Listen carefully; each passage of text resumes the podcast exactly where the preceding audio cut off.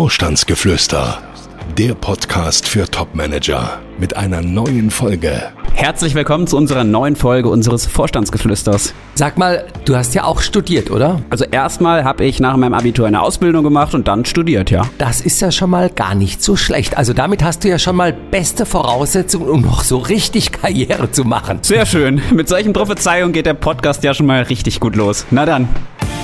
Er ist Coach, erfolgreicher Autor und seit mehr als 20 Jahren berät er Topmanager. Jetzt gibt Dr. Detambell im Gespräch mit Konstantin Müller Einblick in Themen und Trends auf Führungsebene.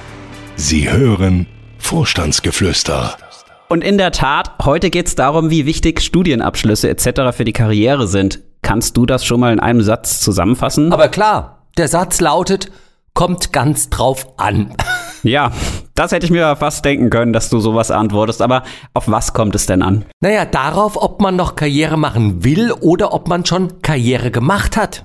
Das klingt jetzt erstmal etwas kryptisch. Na, ich mach's mal konkret. Ich hatte diese Woche einen Kunden, 48 Jahre, verdient als Geschäftsführer im Handel immerhin seine 400.000 Euro und ihm macht gedanklich etwas zu schaffen, dass er ja nur, wie er sagt, Hauptschulabschluss hat und danach direkt im Handel eine Ausbildung gemacht hat. Und dennoch hat er es zum Geschäftsführer geschafft und verdient heute so viel Geld. Ja, da sieht man mal, dass es Branchen gibt, in denen man sich wirklich hocharbeiten kann. Der Handel, das ist so ein Beispiel. Gibt es da noch andere Branchen? Naja, das Handwerk zum Beispiel auch. Das hat ja auch, wie meine Oma immer sagte, goldenen Boden. Was heißt das? Dass man es wirklich zu etwas bringen kann, wenn man sein Handwerk versteht. Gibt es noch eine Branche? Ach, die klassische Dienstleistung, also Facility Services, Sicherheitsdienste, Pflegedienste. Auch hier kann man sich, wenn man einen guten Job macht, durchaus zum Geschäftsführer hin entwickeln.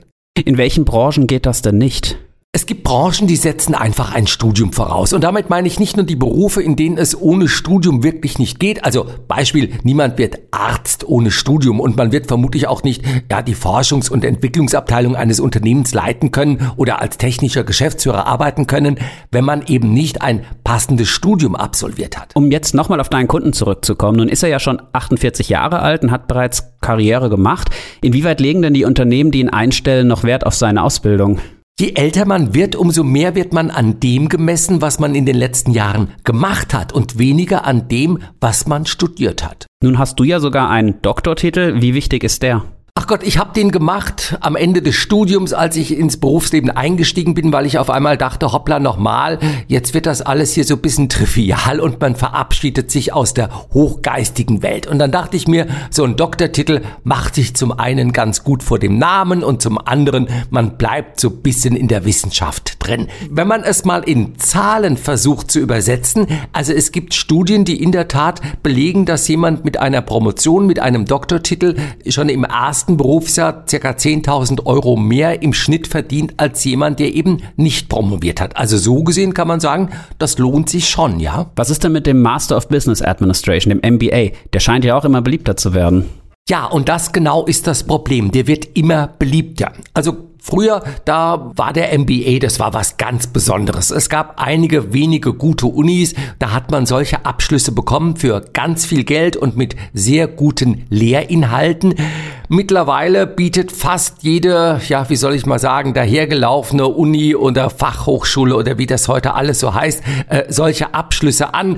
Und wenn man es noch billiger will, geht man vielleicht nach Osteuropa oder, oder sonst wohin. Also ich möchte jetzt hier nicht irgendwen da in den Senkel stellen, aber es ist wirklich inflationär geworden. Und damit hat auch der Wert eines solchen MBAs etwas abgenommen. Klar, nach wie vor, wenn man an den wenigen guten Ausbildungsstätten, die solches anbieten, ein MBA macht, an den bekannten Universitäten, dann hat das immer noch einen Wert. Aber ansonsten, glaube ich, sollte man es wirklich nicht überbewerten. Sollte man denn für einen höheren Bildungsweg vielleicht sogar ein Sabbatical, also so ein Sabbatjahr nehmen oder eine berufliche Auszeit? Also ich würde es keinem raten, das nicht. Parallel zum Beruf das zu machen, das lohnt sich schon. Also so ein Ausstieg, das ist immer wirklich schwierig. Also man muss dann eher sagen, also wenn ich ein MBA möchte oder wenn ich nochmal diese oder jene Fortbildung, dieses oder jenes Studium per Fernuni absolvieren möchte, dann parallel zu dem, was man macht. Völlig klar, da sind anstrengende Jahre. Das sind Jahre ohne freie Wochenenden und Abendveranstaltungen hat man dann auch noch und so weiter.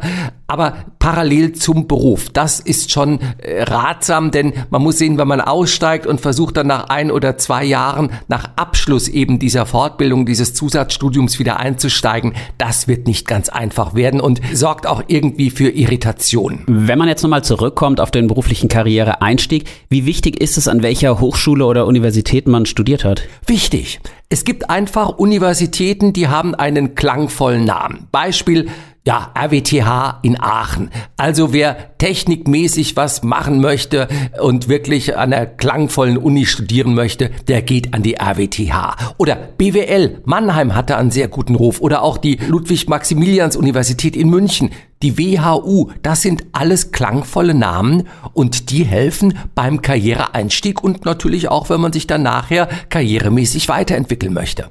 Wie ist das denn bei den Firmen? Also hilft es auch, wenn man bei Unternehmen gearbeitet hat, bei denen man mit dem Namen etwas anfangen kann? Ja, unbedingt.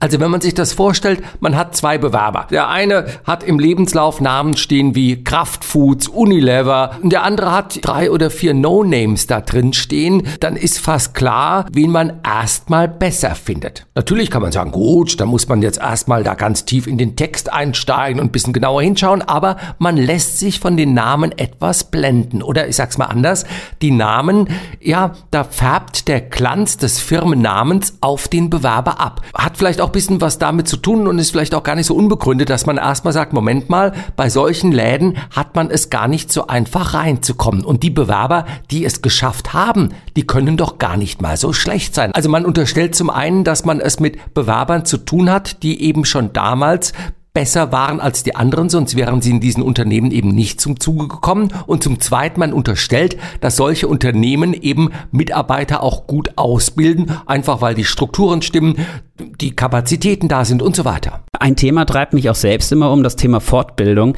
Wie wichtig ist es, sich regelmäßig fortzubilden? Ach, da sind die Meinungen wirklich zweigeteilt. Also ich kenne Manager, die sagen, Fortbildung brauche ich nicht, ich habe jeden Tag Fortbildung bei mir. Jeder Tag ist für mich äh, spannend und herausfordernd genug, da lerne ich im Job genug. Andere sagen, Wichtig ist es, sich mindestens zwei, drei Wochen im Jahr eine Auszeit zu nehmen und die für Fortbildung zu nutzen. Man muss aber auch hier sehen, egal wie man es macht, man stellt jemanden weniger deswegen auf Top-Level ein, weil er im letzten Monat oder Jahr diese oder jene Fortbildung gemacht hat, sondern viel eher deswegen, weil er diese oder jene Position in den letzten Jahren gut ausgefüllt hat und dieses oder jenes Ergebnis erreicht hat. Okay, passen wir mal zusammen.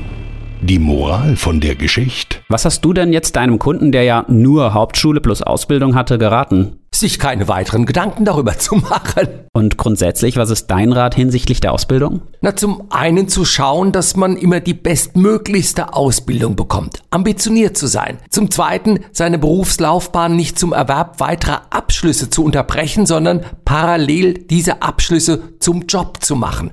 Und vielleicht auch noch einen dritten Punkt, die Studien oder auch die Fortbildung, die man machen möchte oder gemacht hat, nicht zu überschätzen. Also auf Top-Level zählt, ich habe es gerade gesagt, mehr das, was man gemacht hat, weniger das, was man gelernt hat. Weise Worte, die du da sprichst. Ich sage das jetzt einfach mal vor allem, um noch auf die Weisheit zu kommen, mit der wir den heutigen Podcast ja ausklingen lassen wollen. Welche Weisheit hast du uns denn heute mitgebracht? Ich habe ganz bewusst eine Weisheit ausgewählt, die zu unserem heutigen Thema passt. Bei dem griechischen Gelehrten und Philosophen Plutarch lesen wir, auf den Gebrauch von Büchern kommt es an, nicht auf ihren Besitz. Das habe ich auch schon als Student gemerkt. Ein gutes Buch zu kaufen und es in den Bücherschrank zu stellen, bringt nichts. Ja, genau. Und so ist das auch mit unseren heutigen Überlegungen. Also wer Bücher bloß liest und nicht mit ihnen arbeitet, sodass das Gelesene im täglichen Leben auch wirklich Früchte trägt und Spuren hinterlässt, ja, der kann sich die Lektüre eigentlich sparen und die verlorene Zeit für etwas anderes nutzen. Und das ist genau das, was wir ja heute überlegt haben. Also eine gute Ausbildung allein bringt wenig. Viel entscheidender ist es, dass man das Gelernte auch praktisch anwendet. Vor allem daran wird man mit zunehmendem Alter und zunehmender Flughöhe gemessen. Ein gutes Schlusswort, das ich einfach mal so stehen lasse. Wir wünschen Ihnen eine gute Woche und freuen uns auf die nächste Folge. Bis dahin eine gute Zeit und alle guten Wünsche, dass wir jede Menge Gelegenheiten bekommen, das Wissen, was wir erworben haben, auch gewinnbringend umzusetzen. Tschüss.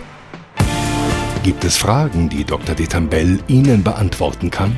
Schreiben Sie uns. Unsere E-Mail-Adresse podcast.vogel-detambell.de Folgen Sie uns und schalten Sie nächste Woche wieder ein. Vorstandsgeflüster